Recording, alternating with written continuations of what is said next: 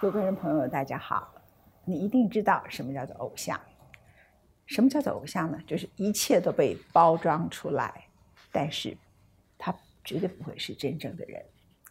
什么叫偶像包袱？偶像包袱就是他其实内心有创伤，或者不为人知的某些叫做缺憾吧。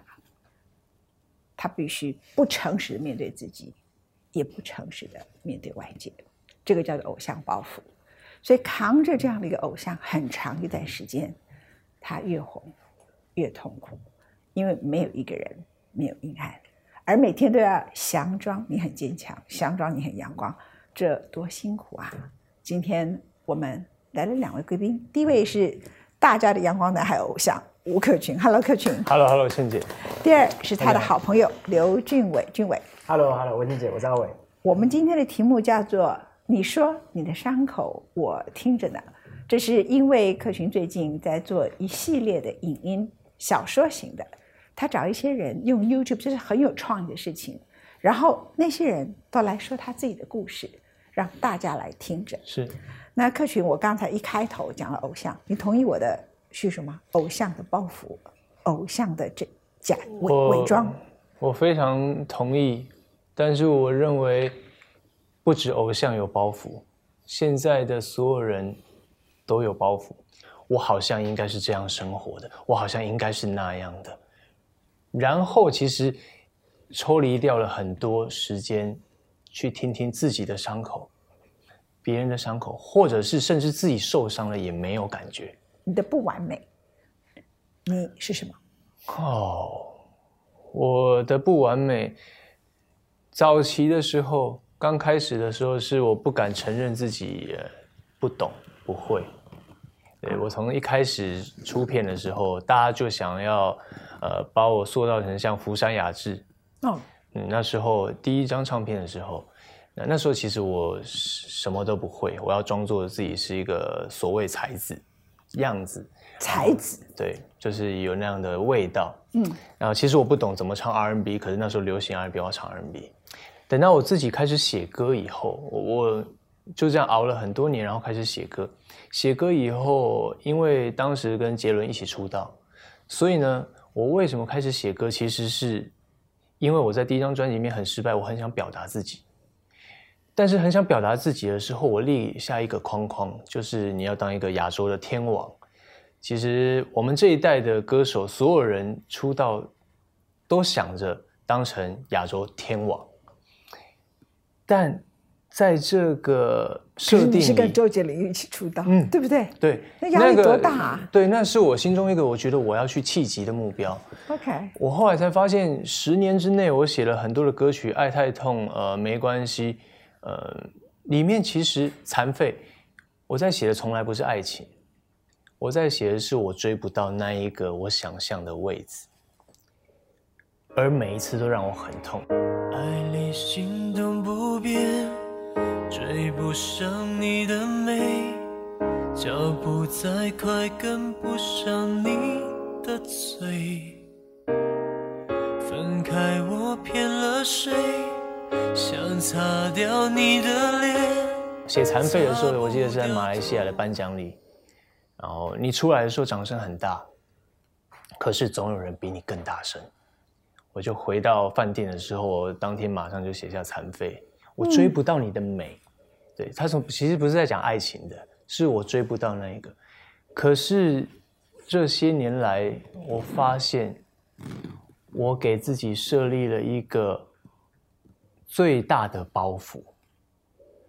我不是像呃，可能不是像杰伦，不是像其他天王那样去看世界的，不是有一样的梦想的。而不是有一样的说话的方式，去看世界的方式的，那为什么我们唱着类似的歌，写着类似的东西，然后做着同样的事，呃，喜欢着同样的跑车？当我理解到这一切的时候，我开始把那些束缚就丢掉。你刚才讲话的时候，讲到一半，眯着眼睛看着我。这个周杰伦是没有这个能力的，赶快给你一个安慰，赶快给你安慰，因为我跟杰伦是对谈，而且我跟他算是私下相处很多。不会，他喝两杯 Mojito 应该就可以。I don't think so. OK，因为他没有你那个电放电的那个，他会眯眼睛，可是他没有那个电的能力。不，我告诉你，他追女生就是哒哒哒哒弹一首琴，那个女的就爱上他了。但是他弹琴的时候，他就很有魅力。其实对我来说，我是非常欣赏他的，我一直都在听他不断的进步的音乐。但我知道我们不是同样的人。我们看世界所有的方式，甚至你刚刚说放电呢，以前都有记者跟我说，你要懂得放电，要像王力宏一样那样的放电，然后郭富城很多，我一直在学习，好像要去做任何人，其他人，一会儿周杰伦，一会儿王力宏，对，一会儿郭富城，你会不会太惨了？所以，所以啊，当这些你可以活下来已经不容易了，我我都觉得 啊。我好险有吃他的点点心活下来，谢谢谢谢。阿伟是阿伟使你活下来的，这样。就我 理解到这些，其实我这些年才变得真正轻松下来。那也会我变成是我不想要放电，可是我自然的我能够，其实放电是松弛，你能够真正松弛的跟对方对话，而且真心想要跟对方对话。你你没有对我放电，我知道，可是我感觉到你有。你的眼睛，你可能有点漏电，是不是？不要这样子，这个你们不要这样歧视啊！没有没有没有没有歧视，类似他对一个母性形态的人放电有什么？哦，没有，他可能就是已经散发这种电力，他自己没有发现。我后来现在我很简单，就是只做让我心动的事，我相信的事，因为我相信大家该去听到一些别的东西。听音乐也是说穿了，我我进和乐唱片，然后跟所有唱片公司第一件事情，我说：各位，这张专辑不重要，音乐不是最重要的，做这个计划，你去听别人才是最重要的。我希望最终大家到最后只记得哦，我可以听听看身边的人这件事情，那就很酷了。你怎么看待客群的他的所有的变化？你自己？算偶像吗？啊，我这个问题问的很好。我算一个过气的偶像。我觉得他好棒哦，我觉得你超棒的这样子。OK，其实我的角色是算比较特别，就是早期可能在十年前的时候，嗯，我是一个偶像团体出道的，对。然后那个时候叫棒棒糖，那个时候也曾经有一段时间也算是红迷一阵子吧，没意外的话，嗯，对。然后那时候跟克群哥也算是，他是我们早出道的前辈。那我们认识，因为。也算是打篮球的关系，所以我们一直有就是有联络。那在偶像团体，其实，在台湾的偶像团体的历史，几乎都是一段时间就会解散。那我们也遇到这样的问题，因为当啊来自于掌声也好，或者来自于时代的改变，所以我们各自有不同的想法。然后在成军三年之后，我们有第一次的拆，从六个人变四个人，然后之后再从四个人里面慢慢去追逐自己的梦想。而我到现在三十岁了，我就。开始成家立业，然后创业做餐饮。那这个过程当中，其实客群哥一直在十年以来都是我们最好的朋友。那那时候我创业的时候，从艺人要转餐饮，其实很多人都不看好的。然后那时候就跟我太太一起做，然后导致到今年，基本上我大概是以餐饮作为我的主业，然后演艺这一块呢，相对就是我半个副业这样子，偶尔就可能出来跟大家。玩一下这样子，然后这一次是因为客军哥也发片，然后本身我也很喜欢文倩姐，然后也希望有，其实在这十年来，我们也是上了不少节目，就是没有上过文倩姐的节目，所以算是我第一次上这个节目，算是新人。大家好，谢谢，谢谢。但是我觉得一个人一开始说我是过气的偶像，这个最棒啊，真的。第一个，你承认自己是偶像，这很棒；第二，承认自己是过气的，这个很棒。我觉得每个人都要每天告诉自己醒来，客群。我从四十岁开始就告诉自己我过气了，一直到现在啊。是你现在？我现在六十快要三岁。六十快要三岁。六十三岁。哦，六十三岁。六十多多快要六十三，所以叫六十快要三岁。这句话蛮可爱。好可爱。所以六十加三等于六十三除以二。嗯。那我觉得有一天我要告诉 J 也会跟他说这句话。Bob Dylan 其实也要每天告诉你，可是他其实到现在，我看他的随便一个音乐，Vivo 再贴上去，哪怕他一九七几年的，他重新又做一个新的，贴到 YouTube 里头，点阅率还是一千多万呐，嗯，八百多万啊，九百多万，因为他很难被超越嘛，所以基本上，呃，我并不是说每个人都可以成为 Bob Dylan，但是每一个人都要告诉自己你是过气的，你才能够给自己少一点包袱，多一点自我。那这个自我是不是因此可以再创造更好的东西？我不知道。但是你带着那些包袱，呃，你的成功就是你的失败，你同意吗？我我说实在的，因为你刚才在跟我讲这句话的时候，我一直在想，因为老实说，我从来没有觉得自己真正红过。哦，你甚至比我更棒，境界更高。因为我一开始就是从摔在谷底下，所以其实我一直，因为我说嘛，我从来没有达到自己气息的目标，所以我没有觉得自己真的红过。我知道那中间的很多的历程。呃，我第一次要办演唱会的时候，那时候是为你写诗那首歌。那时候我椎间盘突出，我要办两场在台大的演唱会。嗯，那要办演唱会的时候呢，那个 promoter 就是那个负责的，他们就觉得说，哎，人气感觉很旺，应该这个两场一定会爆满，所以他们就订了两场。其实也许只要订一场，结果呢，就票没办法卖完。啊，最终呢，虽然我椎间盘突出，可是其实那不可能会阻止我能够上那个舞台。我一定会拼死拼活的。对于我的个性，因为我是很反骨的，就是很坚持到底。可是最后用这个理由，就是让我没有办，因为让他们可以全身而退，最后就没有办了那个演唱会。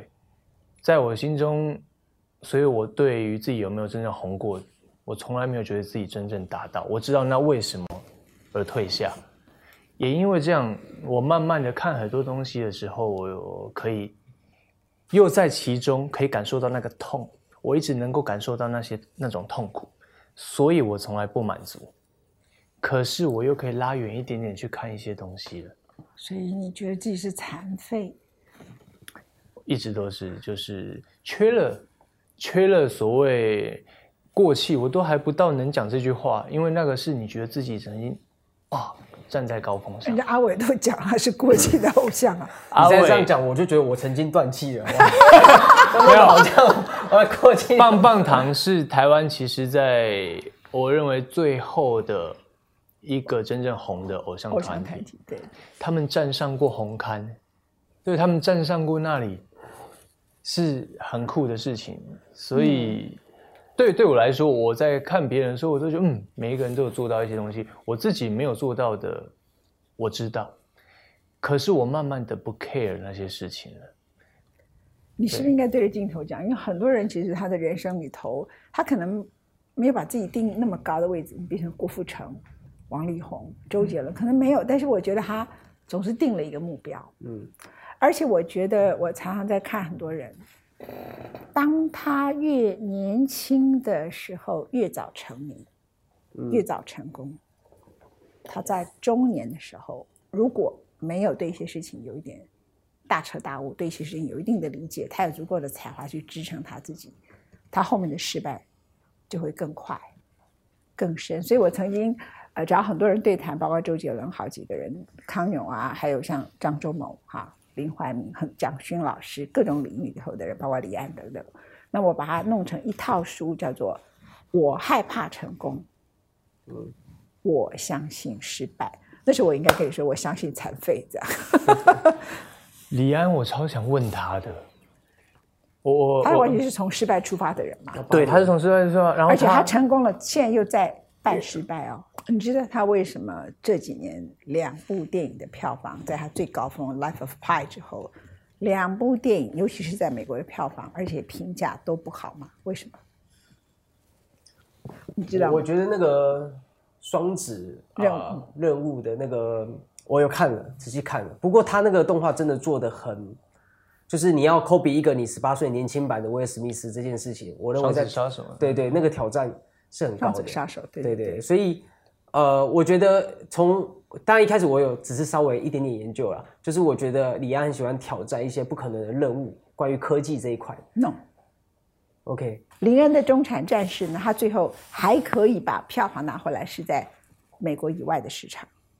OK，因为他就是本身就是在检讨美国的爱国主义，他已经在美国看到了今天的美国，就是你看我世界日报看到的东西。OK，他是在美国待很久，他看穿了美国的爱国主义，看穿了美国透过各种不同的把 soldier 提到最高的时候，他对于战争的反省。嗯哼，他的双子杀手也是啊，他的双子杀手在指控就是美国的 CIA 乱杀人，然后那个 CIA 的某些人自己发现他跟他的良知没有办法交代，然后他发现，其实这整个 CIA 本身就是一个可怕的一个机构，他整个就是在批评美国的中情局啊，这在美国要怎么卖票嘞？嗯哼，他的失败其实核心在这里。我这样讲，你会开始同意了没有？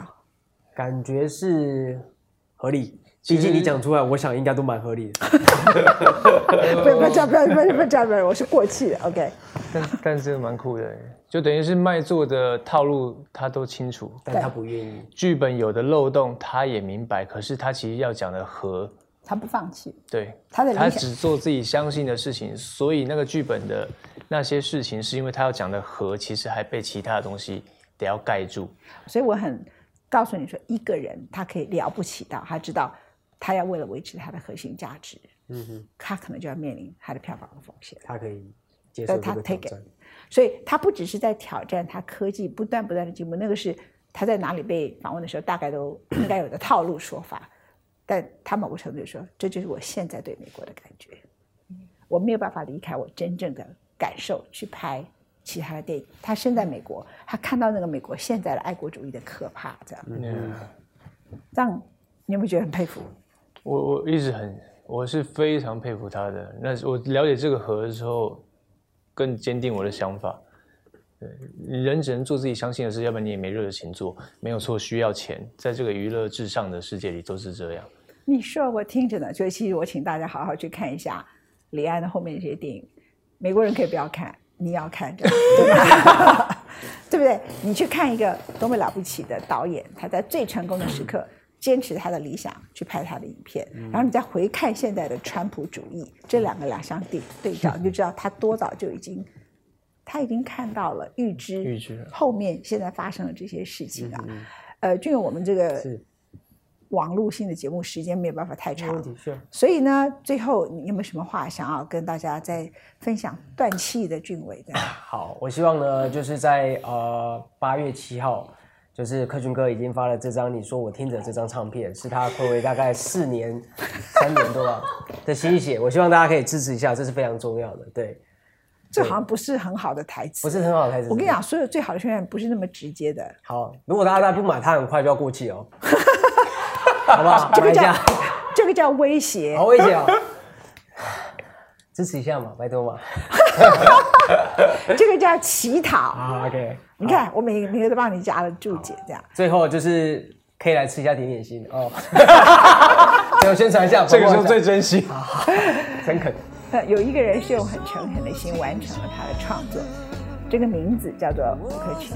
然后呢，他最新的专辑叫做你说我听着，《你说听着呢》，为什么不是他说你听着呢？